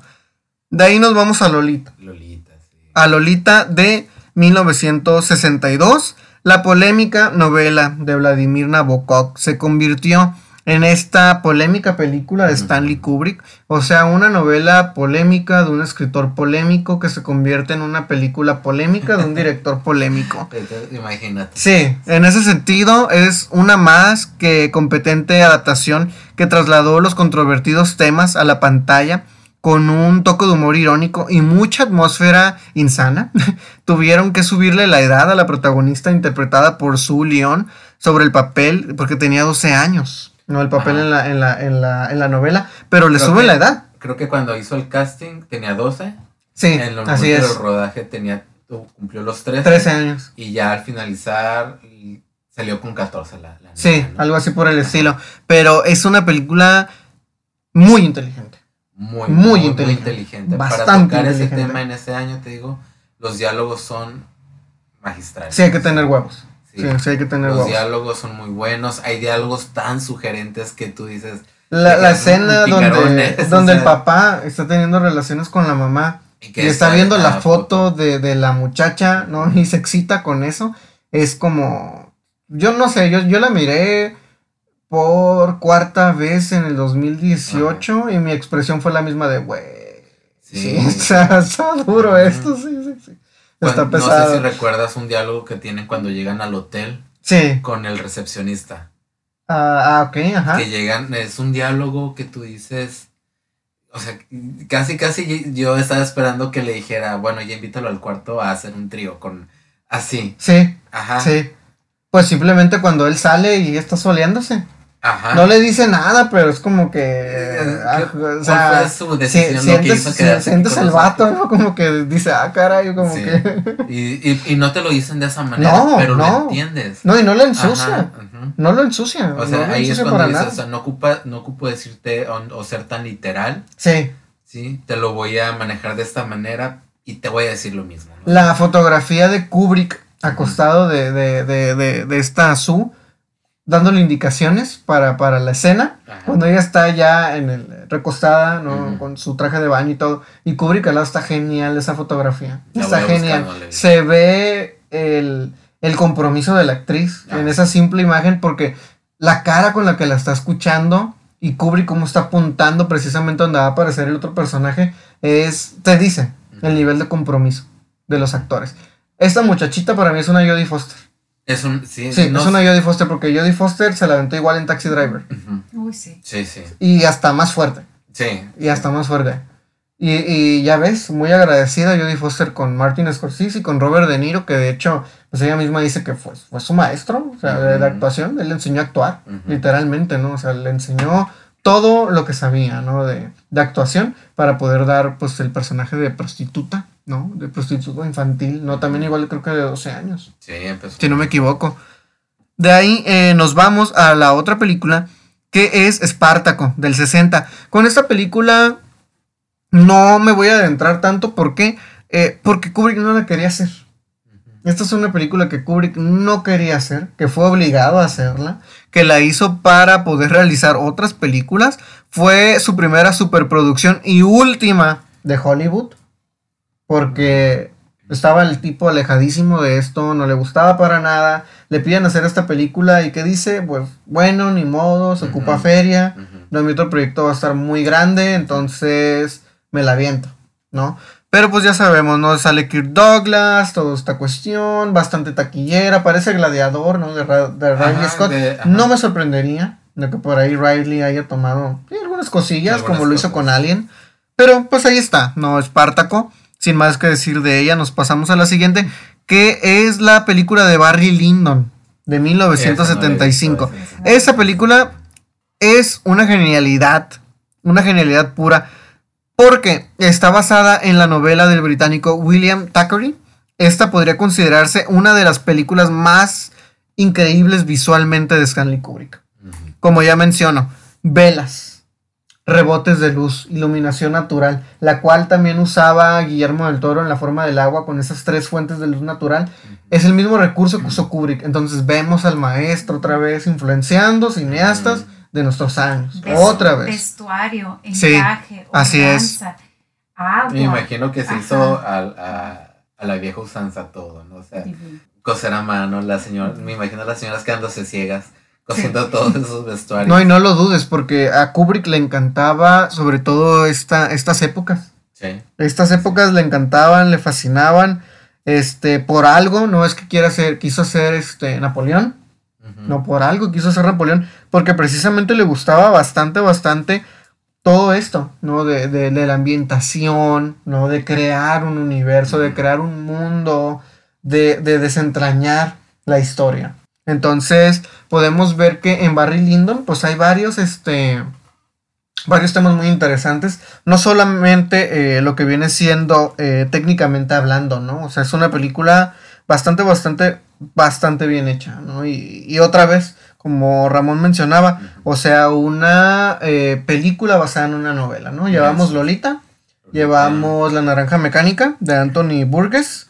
¿no? Y este, pues ahí vemos, ¿no? O sea, ahí vemos este, varias, varias películas que están basadas en novelas de Stanley Kubrick, ¿no? Este, de ahí nos vamos a otra película que es eh, 2001, Odisea en el Espacio, del 68.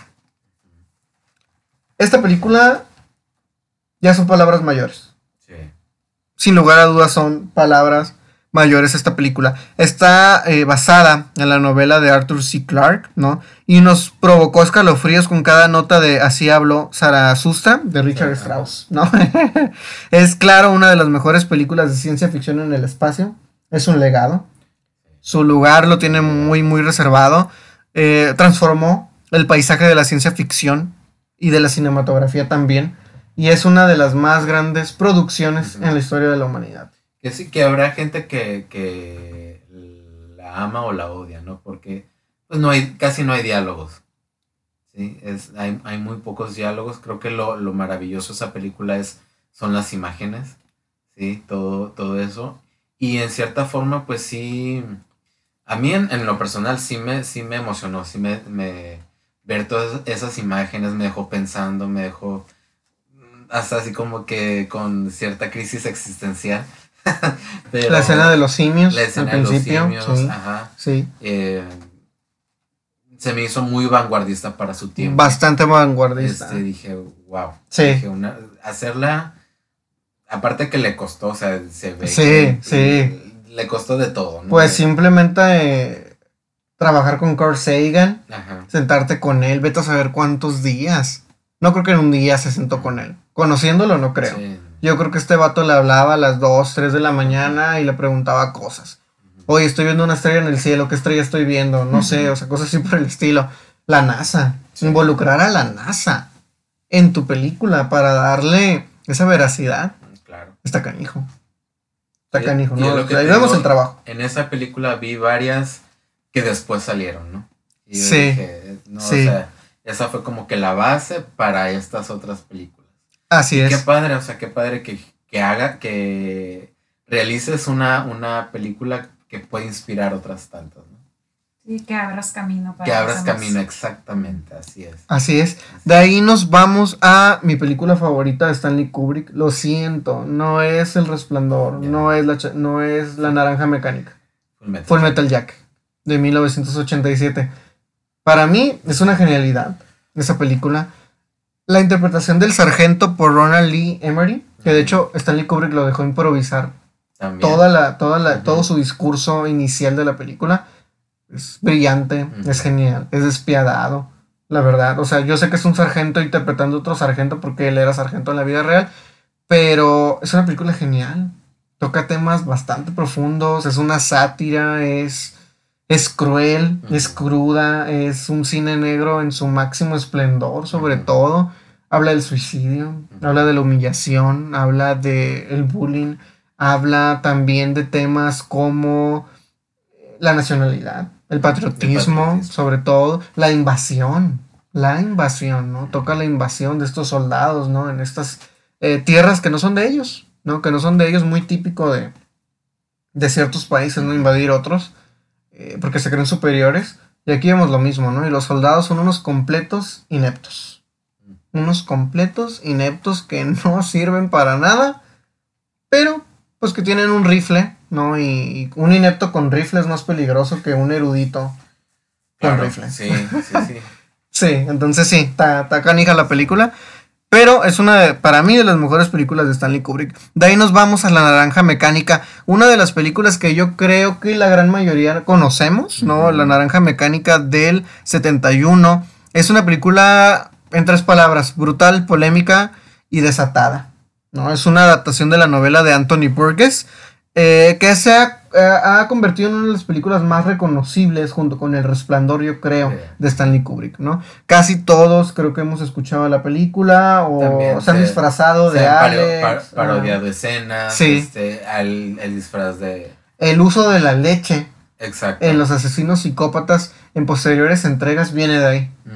Viene de ahí. Como en No Country for, for All Men de los hermanos Cohen, el personaje de Javier Bardem, la leche, Sí. por ejemplo, viene de ahí, precisamente. ¿no? Ya es que a ellos precisamente no les encantaba la leche, ¿no? Que, hasta en esa película la beben de una de un pecho re- de un pecho que, que se utilizó. ¿no? Específicamente para la película, ¿no? Es una película muy simbólica, Sí. bastante simbólica, muy, muy simbólica. De ahí nos vamos a este, la película de Doctor Strange Love del 64. Para mí es una película flojita de Stanley Kubrick. A mí personalmente no me gustó, pero creo que tiene que ver por Peter Sellers, este actor británico que pues se creía muy chistoso, eh, muy gracioso. Ajá. Regularmente lo dejaban improvisar bastante. A mí personalmente no, nunca me terminó por, por convencer. Creo que en todas las películas que participó con Stanley Kubrick, no sé, no, era el elemento como que no me gustaba. Ajá. De, de- de estas películas, definitivamente. Y de ahí eh, nos vamos ahora sí por El Resplandor, de 1980. Esta película es creo que la más detrás de la naranja mecánica, una de las más famosas de Stanley Kubrick. El Resplandor, pues es una novela, como ya sabemos, de Stephen King, el ya conocido maestro del, Del del terror. terror, ¿no? Es un viaje de locura, habla del aislamiento, es la, una película que trata sobre la histeria colectiva, ¿no? Y de cómo uno puede volverse loco si está enter- encerrado mucho tiempo con, con un grupo de personas, ¿no? La fiebre de cabaña le llaman. Ah, sí, la fiebre de cabaña, sí, sí, sí, sí, sí. Sí, así es. Y de ahí pues se desprenden eh, el documental, ¿no? El documental de 237, que ha podido resolver muchas dudas sobre la producción de la película. Yo me lo voy a aventar. Sí, y también aviéntense el documental de la hija de Stanley Kubrick, dura 18 minutos. Muy bueno. Si quieren ver detrás de, de todas las cámaras, detrás de todo, cómo Stanley Kubrick trataba a Shelley Duvall, vean ese documental. De hecho, hay una parte donde este están grabando una escena donde ella va a salir precisamente a buscar Ajá. a Dani en la nieve.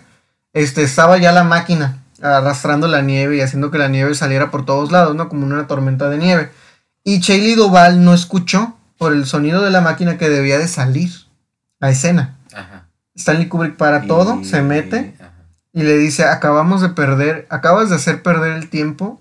No me acuerdo si 150 personas o algo así por el estilo, pero le dice así enfrente de todo el mundo, acabas de hacer perder el tiempo de todas estas personas que están trabajando para que la cena salga bien. Ay, Así era el trato a Shelley Duvall. ¿Para qué? Para que se sintiera Para- aislada, Menos. o Menos, sea, tal cual se sentía Wendy en, En la la- película. ¿no? exactamente. Aislada, solitaria, Ujú. sola. Claro, se puede entender, ¿no? Que, ay, no, qué cruel. Pero pues si la actriz no le estaba dando el resultado que él quería, había que estimularla de alguna parte. ¿no? Entonces, pues, digo, ¿no? Al final de cuentas, su, su método, su forma, sí. ¿no? A fin de cuentas sale perfecta, pues en un llanto totalmente. Es Ujú. como todo el mundo la Sí, sí, sí, sí, sí. Y pues buena película. Fíjate que esa película yo la miré ya de grande. No es una película que haya mirado de, de, de, de niño, como otras. Pero me gustó. Me gustó bastante el resplandor. De hecho, todavía cuando la pasan en, en cine, este, que es el aniversario cosas así por el estilo, me gusta ir a verla todavía. Sí, sí, es, este, tiene escenas muy, muy, muy buenas. Este, creo que eso es lo, lo, lo padre de esa película. El final me gusta, me, me queda así como que... Ajá. Sí me causa ese así como que, ay, qué midito, ¿no? O sea, logra su efecto, logra su cometido. Para mí, The Shining, en, en, en cuestiones de películas de terror, ¿no? Así es, así es, totalmente. Y ahora pasamos a las películas que se estrenaron Ajá. y las películas que se van a estrenar. Primeramente vamos a hablar de eh, una película que fui a ver en la semana que es The House of Gucci. Ya haremos nuestro especial, entonces no vamos a hacer tanto, este, no vamos a hablar tanto de ella hoy, vamos a tocar nomás algunos puntos, pero eh, lo vamos a dejar guardado porque presiento que la van a nominar al Oscar. Entonces vamos a hacer el especial de, eh, para que lo estén esperando, vamos a hacer el especial de, de favoritas al Oscar. Y en ese sí vamos a dedicar un podcast completo a hablar de todo lo que tiene que ver cada película nominada. Pero por hoy vamos a tocar nomás algunos temitas. En primer lugar, eh, Eternamente Larga. Una película muy larga. Es una película que dura 158 minutos. O sea, 2 horas con 58 minutos. Casi 3. Es más, 3 Tres horas dura. A mí me encantó, yo ni sentí las tres. Sí, Ajá. pero de que dura tres horas. Madre mía, dura tres horas. Adam Driver, muy ensayado. Otra vez, muy ensayado. Bastante ensayado. Lady Gaga, ¿Sería cuestión Bien. de él, de Adam Driver? Que yo creo que sí. Fíjate Que que, se- se fíjate que yo creo que sí. Yo creo, yo creo que él es de estos chicos. Él era soldado.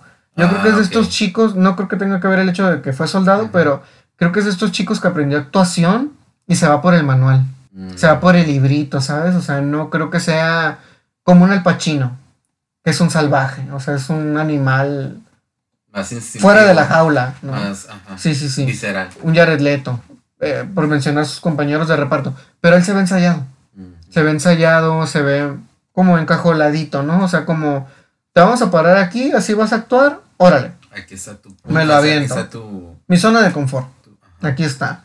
Muy diferente a Annette. En Annette, eh, de esta película francesa, sí lo siento más libre. Lo siento más libre. Quizá por el personaje, porque interpreta a un eh, estandopero, es cantante. Pero muy libre. Pero en esta sí lo siento ensayadito, como la de A Marriage Story. También lo Ajá. siento muy ensayado en esa película. De hecho, pues ya ven que se rumora, ¿no? Que, que los dos, tanto Scarlett como él, sí estaban bastante, bastante tensos, ¿no? Lo cual hacía como que sí hicieran las escenas como muy ensayadas, como que se vieran muy leiditas. Y, y en esta película de House of Gucci yo lo siento igual a él. A Lady Gaga la siento un poco más libre, pero ¿sabes qué? Quizá el guion, pero n- no me terminó de, de convencer.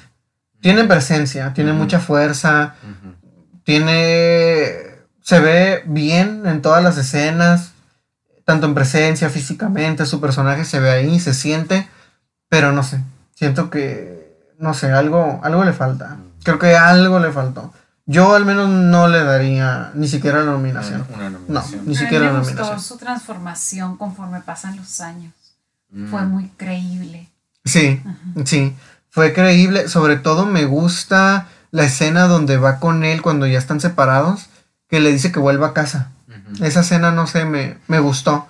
Ay, esa escena me gustó bastante, se me hizo conmovedora, pero creo que tiene momentos en la película. Pero sí veo como que de repente va en, un, en una línea muy plana, de repente sube y otra vez vuelve a bajar. Lo mismo, no sé si es el guion, no sé si es el director La dirección pues. probablemente. porque dicen que de hecho Riley Scott los dejó hacer lo que quisieran en el, en el rodaje, que trabajaran como ellos querían. Entonces no sé si a lo mejor no hubo tanta mano, no hubo tanta, a lo mejor tanta exigencia a la hora de estar firmando y a lo mejor eso mermó en las actuaciones de ellos. Porque hasta Jared Leto, detrás de todo su, su caracterización y todo, igual, o sea, es la parte cómica de la película, es la parte graciosa, pero no sé, también igual creo que no lo nominaría. Creo que lo van a nominar por la transformación, por los prostéticos. Sí, muchas veces, ajá, te, Ajá, te pero sí, no, eso. no creo. Al menos a mí no, no me convenció. No me Por la capacidad de estar sentado horas y horas en lo que te Ajá, ajá, Sí. sí. es como que. Sí, pero a mí recompensa. no me convence. Ajá. No, no me convenció. Sinceramente no, no lo hizo. Eh, de ahí está Al Pacino, que fue el que me convenció. De hecho, a mí y a mi novia fue el personaje que más nos gustó, Al Pacino. No solo porque pues es Al Pacino, sino porque verdaderamente no sé, o sea, creo que sí ves como esa transformación más como en su personaje que en los demás. Ajá. Eh, creo que sí ves más avance en él. Y sí entrega, creo que una actuación un poco más rescatable. Jeremy Irons, por ejemplo, a mí me quedó de ver mucho. Pero la relación entre los hermanos Sí, es muy bonita. Sí, es bonita, es muy bonita. De hecho, la película trata mucho eh, temas familiares, excesivamente Sí, bastante pues, familiares, ¿no? Italiano. Italiano. Sí, italiano, Es exacto. lo más importante. ajá. Sí, como decía eh, Don Vito Corleone, un hombre que no atiende a su familia no es un hombre. Entonces él mismo lo dijo en El Padrino, ¿no? Entonces, filosofía italiana. Y mexicana, hasta cierto punto, ¿no? Porque creo que compartimos eso, ¿no? También como la familia es muy importante para no, nosotros. No sé si ¿no? sea más importante en italiano no, o no he conocido Pues italiano. ambos países son muy católicos. Quizás por eso. Ajá, Sí, a lo mejor es asumo. Ajá. Sí. Bueno, El, el, el apadrinaje, de hecho, con ellos también es muy importante. De hecho, el tener padrinos. el pa- ajá, Tal cual aquí el bautizo es Sí, como pero tú ella sabes, dice, ¿no? cuando ves los papeles de divorcio uno no puede creer.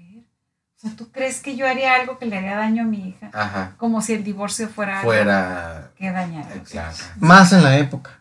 Sí. Más todavía en la época, ¿no? Y más para una familia como, precisamente como la familia Gucci, ¿no? Donde Ajá. pues no es bien visto Ese tipo de. ese tipo de actos. Eh, pero sí, la, la película sí la siento buena, no tan, tan memorable, sinceramente, sinceramente. Creo que es la primerita que miro de esas como que van nominadas al Oscar, creo yo. Si mal no me falla la memoria. Falta King Richard. Y la que quiero y muero por ver es la de Tic Tic Boom. De Lin Manuel Miranda Ah, sí. con Andrew Garfield. Ajá. Sí, es la que muero por ver porque Que la está en verdad. Netflix, ¿no? Está Netflix. Sí. Porque la verdad que Andrew a mí me gusta bastante como actor. Siempre me ha gustado mucho Mm. como actor. Desde hasta el último hombre me convenció mucho. ¿Alguien vio la de niños? ¿La de ¿Encanto? Sí. No, yo no la he visto. Sí, yo la miré. Yo la fui a mirar con mi novia el sábado. Una burrada. ¿En serio? Sí, como todo lo, como todo lo de Disney, Ajá. como todo lo de Disney, una completa burrada. Pero de Coco a, a Encanto, ¿cuál salvas? Coco tiene historia. No hay un solo personaje, al menos a mí, que, que me robe la atención, como en. Coco, que por ejemplo, este, a mí sí, Miguel. Por ejemplo, a mí me llama mucho la atención. Ernesto de la Cruz también. Ajá, como villano, muy bueno. Sí, Mamá Coco. ¿A Mamá cuántos no nos hizo llorar Mamá Coco? Sí. Y hasta, de hasta el ¿cómo se llama el? Eh, Dante. Eh, Dante, el papel Sí. de Gael García Ajá. también, muy bueno. Este, pero no en esta película. De hecho, hasta la música está de hueva. Está aburrida. Lin Manuel Miranda, la verdad que tanto en esta como en la película de Moana me deja decepcionado como músico. Porque no tiene canciones pegajosas ni nada. Ni nada la película. Ni una sola canción. Tan siquiera la otra tenía la de Recuérdame. Sí, ajá. Pero no, esta otra película, la verdad, para la decepción, sobre todo lo que me enoja tanto de Disney es que todos saben cantar, pero parece que todos fueron a escuela de canto. Cantan súper bien. O sea, no puede haber un personaje que cante mal o que no baile bien. Ajá. Se me hace como que no refleja Todos- para así, nada porque La ellos vida. nacieron con ese la vida, talento. o sea, todos Ajá. son talentosísimos, Sí. todos podrían hacerse ricos cantando y bailando, eh, todos feliz, al final todos triunfan. Cuando en realidad no. O sea, no, ¿por qué no se muere alguien? O sea, porque ¿sabes? puede ser maravilloso un personaje que cante mal. Sí, Claro, sí. lo, lo puedes Puede ser hasta más gracioso, ajá, Ajá, y- y o más puede- humano, ¿no? Más relacionado con nosotros. Ujú. Que en cambio toda esta gente que es perfecta, ¿no? O sea, hacen todo bien, todo les sale bien, rompen maldiciones, pelean contra espíritus, ganan, se lanzan al mundo sin conocimiento absoluto de nada y, y ganan y triunfan. Caen en blandito siempre. Sí, Mm. siempre en blandito. Disney otra vez creo que haciéndole daño, no solamente a la infancia, Claro. sino a todos en general. con- Creando falsas con sus temáticas. Sí, o sea. Yo sigo esperando el príncipe azul, entonces. Sí, Gracias a Sí, Disney. sí, sí, sí, sí. Ajá. Ay, er- y si eres mujer, eres, eres una damisela en aprietos. Ah, claro. Acuérdate, no se te sí, olvide. sí, ¿eh? claro. Porque, Ajá. porque Y sí, tienen que venir a salvarme. claro, un hombre, Sí. porque si no, no vale y no cuenta. Sí, sí, sí. Luchando contra alguna malvada. Así es, porque, todas, porque todas las malas son brujas. Ajá. no se sí. te vaya a olvidar tampoco. No hay brujas buenas. No hay brujas buenas, no, no las hay, no las hay. Y, y, y sobre todo, muy, muy importante, eh, cantar bien es importante. Sí. Cantar mal no es importante.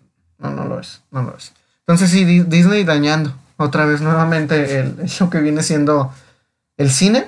Pero, pero, mire Luca. Ah, Luca. Luca. Ese es un aire fresco de Disney. Ese sí es una película diferente. Sí, que hasta Sí. varios. Sí, sí, sí. Esa es una película diferente. Esa sí me gustó, esa sí me conmovió, esa sí me dio risa y es humana la película. Muy humana. Sí. Me gusta esa película. Esa película sí me gustó. ¿Quién sabe por qué este giro o a veces tan drástico de si vas por el buen camino, ¿por qué Sí. das un paso atrás? A no? mí Soul me gustó mucho. Ah, eso, Ajá, que de hecho va y rompe con Claro. lo que Disney nos venía trabajando. Que es lo mismo de. Intensamente. Sí, Que es lo mismo a de Intensamente. mucho, Primera película que habla de las emociones, donde a lo mejor no todo sale bien al final. O sea, que, que es lo gracioso de, de Disney. Le tienen tanto miedo a tratar a los temas de la muerte. Cuando la muerte la podemos tratar con humanidad, hasta con humor, por Dios santo. Sí, O sea, pero ellos no. Le rehuyen, reviven a los personajes. Y nomás a veces tocan, o sea, así, poquito por encimita. Sí, es como una embarrada Ajá, por el sí, pan nomás. Cuando es algo con lo que convivimos diario. eh, Sí, claro. exacto. Y no solamente eso, el fracaso. Porque un personaje de Disney no fracasa. Está súper bien, todos fracasamos. ¿O a qué le llamas fracaso? A Exacto. caerte y volverte a levantar. Ese no es un fracaso. Que No. haya espacio Ajá. para crecer. Sí, ese no es un fracaso. Y yo creo que a los niños les haría más bien ver eso. Eso. Sí. Ajá, que sí. te Porque esa caer es la realidad. Y personajes imperfectos sobre todo. Sobre todo. Así es. Porque si no te crean con una idealización de, oh, no, es que la perfección y esto. O sea, no, no, no, Sí, no. No, o sea, saquen un marginado también de vez en cuando. O sea, no tiene nada de malo. Ya vimos a Kubrick. Ajá. No, lo, lo decían marginado, aburrido, un genio. Ajá, Einstein lo mismo. En su niñez a lo mejor no daban ni un paso por él. Y Exactamente. ¿no? En cambio estos niños de Disney son brillantes, son asombrosos, hacen lo que, lo que todo lo hacen y todo lo hacen perfecto. Cantan, bailan Quedan y bien con todo. todo el mundo. Quedan bien con todo el mundo. Son hasta cierto punto ñoños. También, porque pues ya, o sea, también tanta perfección ya chole, también Sí. ya aburre, ¿no? O sea, Y a lo mejor es que el ser humano está programado para eso, para quedar bien con todo el mundo, para Sí. seguir con un patrón, con un programa que ya nos metieron desde chiquitos. así es. Entre las películas que, que se estrenan, de hecho, este, este fin de, de semana, eh, está King Richard de, de, este, de Will Smith. Ujú. Es creo que la película más fuerte que se estrena este fin de semana. Eh, una clara favorita quizá a los Oscars. Eh, Will Smith probablemente lo van a nominar por lo mismo que lo hemos venido viendo hacer. Que le funcionó muy bien en, en Busca de la Felicidad y creo que repite el mismo eh, paradigma.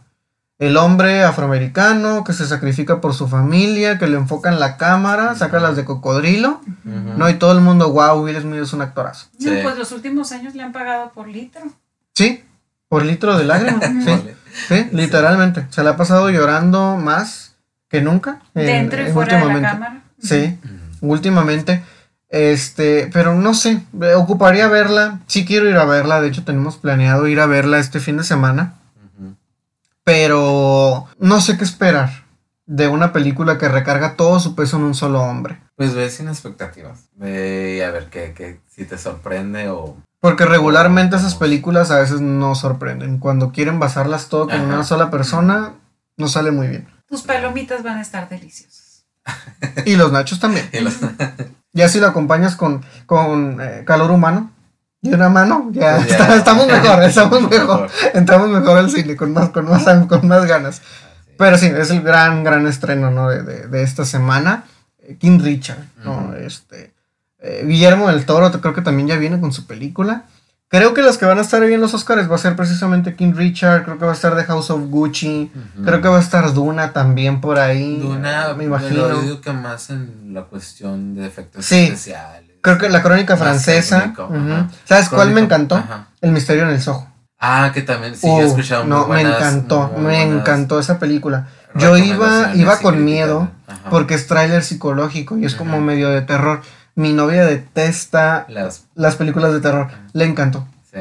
le encantó. Por el giro en la historia, Ajá. las interpretaciones, precisamente personajes tan imperfectos hacen una película increíble. Porque estos personajes que salen en el misterio en el ojo no son perfectos. Son totalmente imperfectos, toman decisiones equivocadas, fracasan, se caen, se vuelven a levantar, son vengativos, toman venganza por sus propias manos. Pero es una película real, real.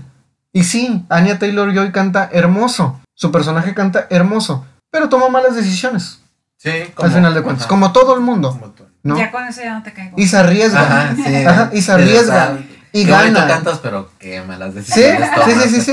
Y en la película se arriesga y gana y pierde y la vemos. Ajá. Y hasta otra chica que es una genialidad, Mackenzie eh, Thomas, creo que, se, creo que se llama esta chica inglesa. Buenísima actriz. Ujú.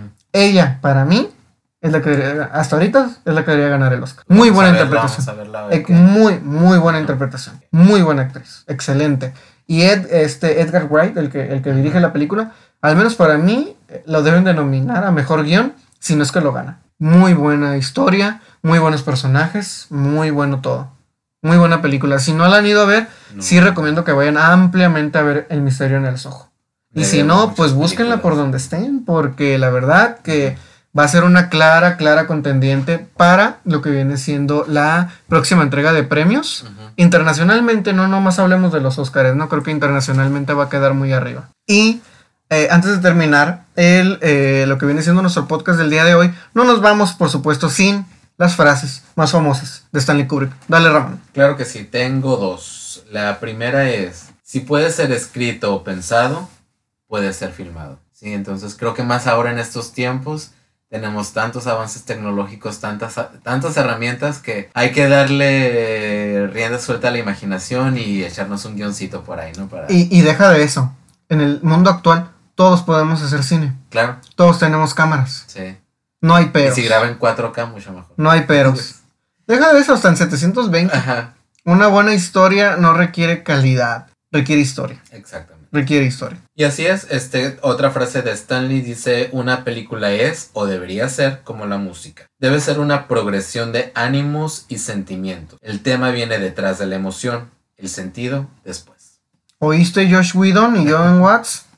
Así es como se debe hacer el cine. es. Progresión de emociones. No todos son explosiones, Michael Bay. Ojalá lo escuché. Emociones, emociones, sentimientos. El ser humano quiere ver otros seres humanos. Pues así. Es lo que queremos ver. Pero nos falta algo más. ¿De Hablar de quién ¿Quién va a ser a nuestro siguiente podcast. Vamos a ver. Así es, nuestro siguiente episodio de quién va a ser. Y es más, vamos a hacer, vamos a anunciar de quién va a ser el cuarto Ajá. y voy a dar la pista de quién va a ser el quinto episodio. Para los que nos están escuchando pueden, este, va- vamos a lanzar la pregunta para que ustedes digan de quién va a ser el quinto episodio y el último de la primera temporada de Cinerama, que es el quinto episodio. El cuarto episodio eh, va a tratar de uno de mis más grandes héroes, de uno de mis más grandes ídolos, de uno de los cineastas que más respeto en la industria tiene, una leyenda viviente, una persona que ha inspirado generación tras generación y uno de los cineastas en activo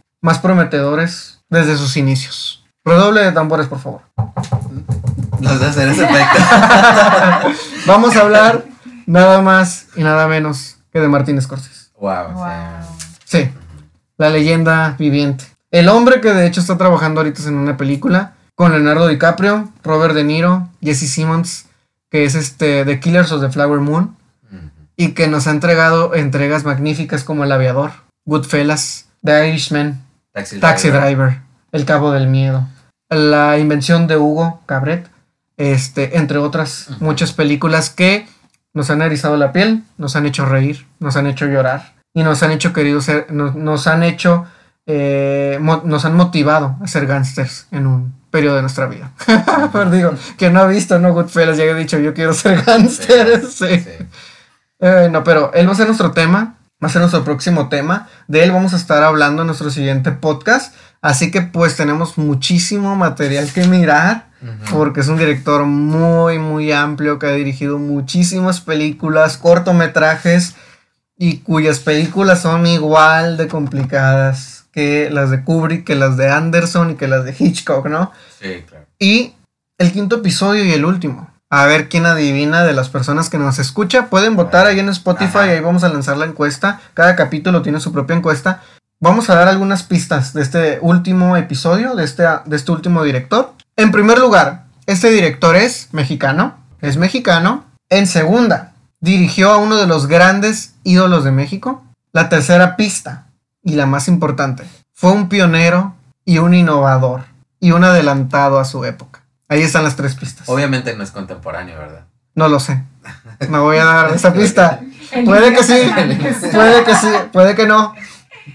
Pero esas son las tres pistas. Ajá. Es mexicano, orgullosamente mexicano. Ajá, ok. Fue innovador y pionero. Y en sus manos Lo estuvo la carrera Ajá. de uno de los grandes ídolos de México. Lo vamos a descubrir. Es nuestro quinto episodio y el último de la primera temporada. Perfecto. De ahí, pues ya obviamente esperen las demás temporadas.